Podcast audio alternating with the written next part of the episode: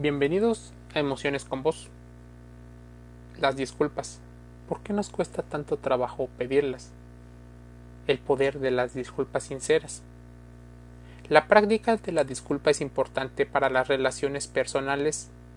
Genera un buen clima y una buena convivencia. Como sucede con cualquier otra práctica social, hemos aprendido a pedir disculpas o algunas personas lo relacionan con el perdón. Y ese aprendizaje no ha pasado a ser una situación pasada de moda. El uso de las disculpas para una buena convivencia es sumamente importante. El sentido de este podcast es tratar sobre la importancia de la disculpa esa que viene de una manera sincera en las relaciones interpersonales. Cuando realizamos una acción que no es adecuada según las normas sociales y también a tus propios ideales, creemos que podemos haber causado una molestia, un daño. Conviene presentar disculpas. Muchas veces no se presentan debido a lo que justamente creemos nuestra ideología, en la cual sentimos que eso que nosotros creemos es la verdad, es jerárquicamente más importante que lo que las otras personas creen. Pero saber presentar disculpas es mucho más que un simple compromiso, una frase de cortesía.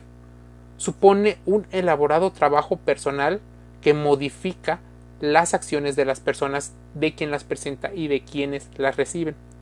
En muchas ocasiones las personas se la pasan toda una vida esperando unas disculpas, un perdón que normalmente no llega porque las personas que lo de quien lo esperan normalmente no son tan empáticas o viene una situación con respecto al origen de este tipo de acciones. ¿Qué provocó el problema? Y ahí es donde nuestras ideologías vienen otra vez en conflicto. Una de las características de las situaciones conflictivas es que son desagradablemente incómodas e irritantes. Esos que en ocasiones se sienten en el estómago o recorren nuestro pecho. Pero no es menos cierto que se puede transformar de manera positiva. Una de las formas de promover las relaciones interpersonales efectivas a unas situaciones más inteligentes tiene que ver con la educación emocional. Te podría dar muchísimos ejemplos de personas y es justo los ejemplos que utilizan las personas para en ocasiones seguir con la inercia, aferrarse a sus propios principios.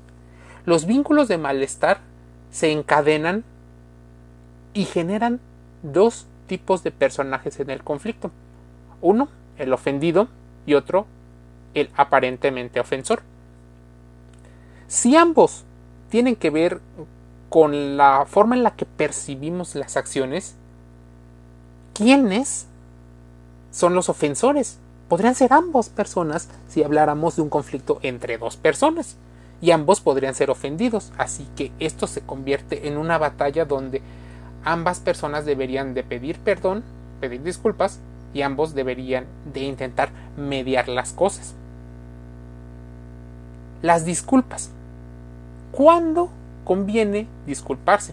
Se puede definir la disculpa como la acción encaminada a explicar una actitud incorrecta y solicitar de la persona a quien se le presenta la descarga o liberación de esa culpa o de ese error. No siempre nuestras actuaciones se rigen por lo que consideramos una conducta adecuada y consciente. Muchas personas hacen sus actividades de manera automática, inconsciente, a veces impulsiva pero eso no les exime de tener responsabilidad de sus actos, por lo cual disculparse debería de ser una situación que también da paso a la solución.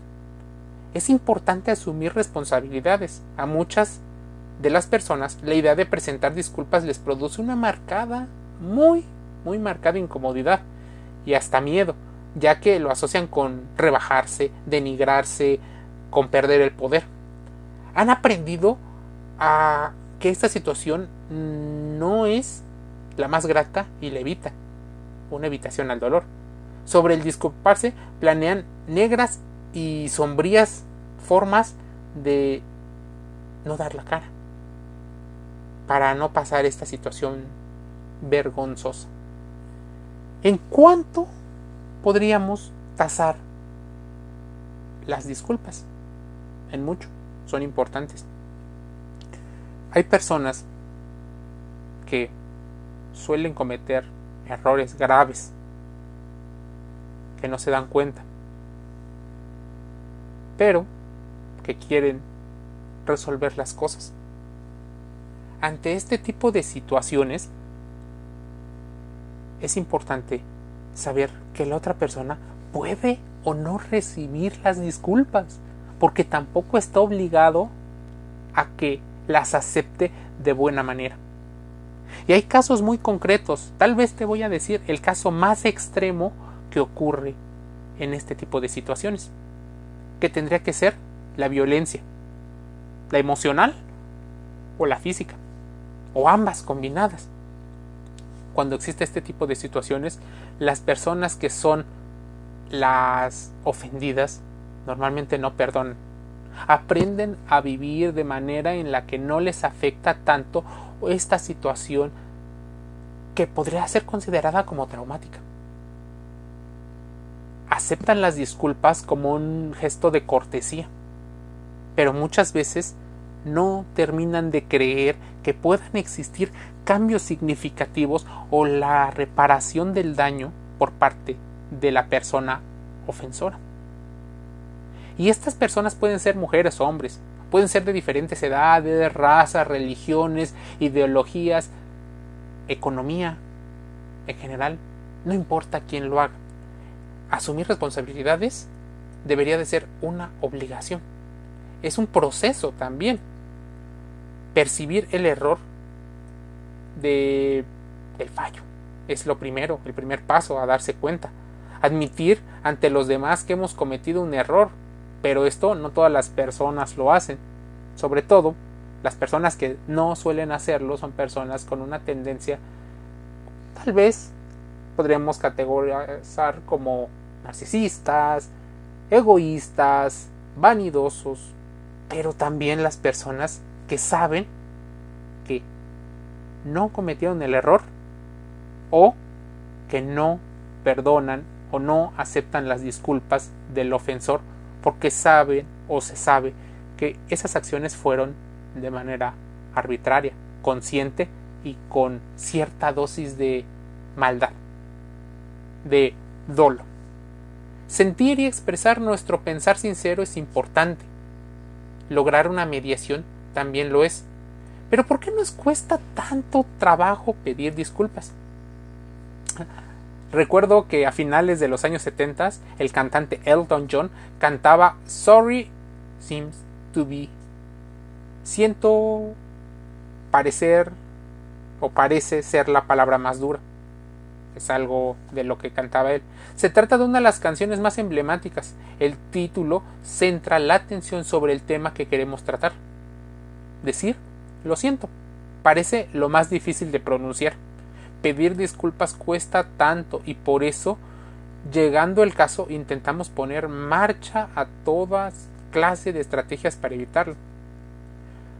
Los dos motivos por los que nos cuesta asumir responsabilidades, primero, uno, supone la pérdida de una coraza que nosotros nos protegimos, una situación de autoestima o ego, ya que se ha de reconocer que con el propio comportamiento se hizo daño.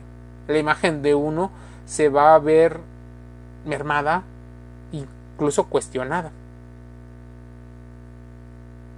En ocasiones, cuando relacionamos este concepto de pedir disculpas con casos particulares, es donde entran los grandes conflictos y la generalización que se hacen para entender los casos se vuelve un gran problema.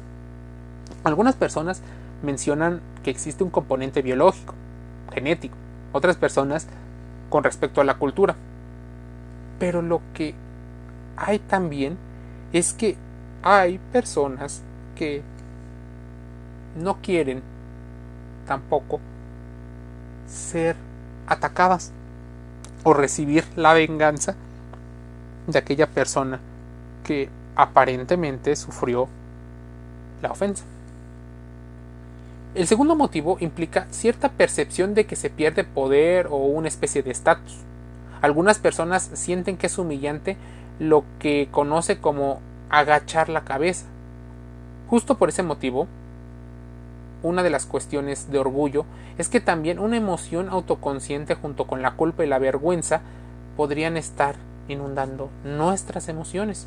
En el caso del orgullo, este impide hacerse cargo del dolor causado. Hay personas que no son muy empáticas, aunque pudieran llegar a presumirlo. Por último, el tercer motivo es el miedo a que le pidan una compensación y sobre todo esa compensación que hace un desbalance, que uno siente que no puede o no quiere ofrecer. Puede ocurrir también que sea un mero temor, que después no se cumpla. Así que no pidas disculpas si no son sinceras. No hagas este tipo de acciones. Sé que en ocasiones los errores serán inevitables, pero es importante conocer tu nivel de sinceridad.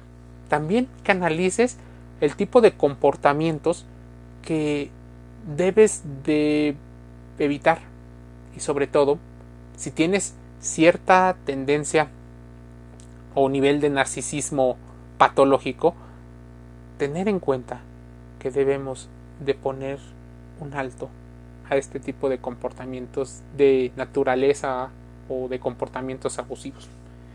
Pedir perdón y pedir disculpas, el podcast en Emociones con Vos. Yo te envío un saludo y espero puedas suscribirte a las listas de reproducción en Spotify, Anchor FM, Apple Podcast y Google Podcast. Ahí encontrarás este tipo de podcast en el cual te invito a que contrastes toda la información aquí dicha, que empiece la conversación y si puedes aprender algo de esto, bienvenido sea. Un saludo.